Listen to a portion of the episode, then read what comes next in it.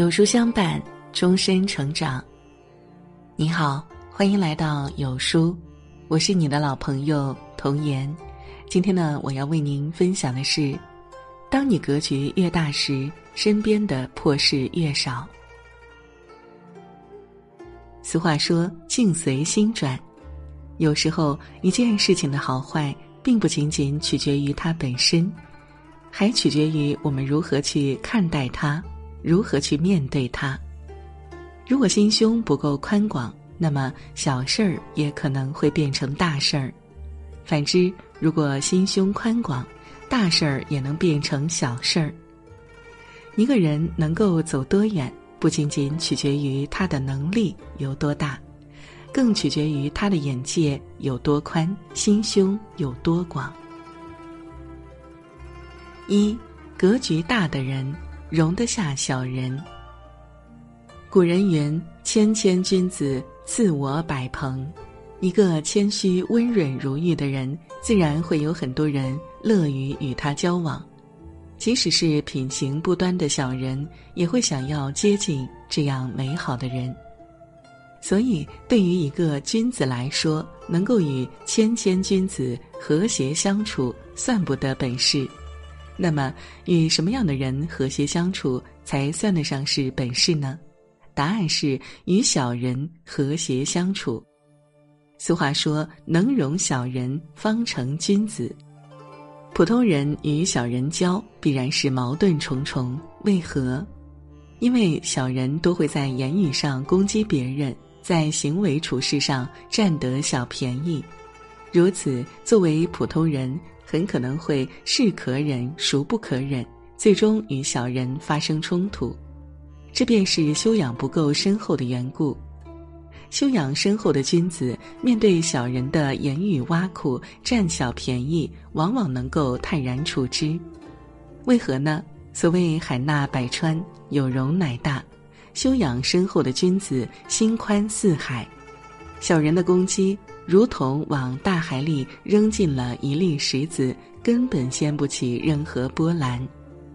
修养深厚的君子所挟持者甚大，志向高远，所以他们很少会与小人一般见识。二，格局大的人能够宽厚待人。生活中我们会发现，有的人一旦发现别人的过错，就得理不饶人，非得把别人批判的恨不得找个地缝钻进去不可。他们为何要如此呢？一者，他们是想要借此机会来彰显自己有多高明；二者，他们是想以此来尽情发泄心中的怒气。如果是想要借此来彰显自己的高明，也许。高明，别人没有发现，却发现了他们心胸狭窄，容不下事情。如果是为了发泄怒气，那么为了一己之怒，就把别人批判的体无完肤，这便是自私的表现。为人太过苛刻刻薄，不仅会伤人，最终受到伤害的还是自己。古人云：“地势坤。”君子以厚德载物，格局大的人往往能够以宽厚之心容纳别人的无意之过。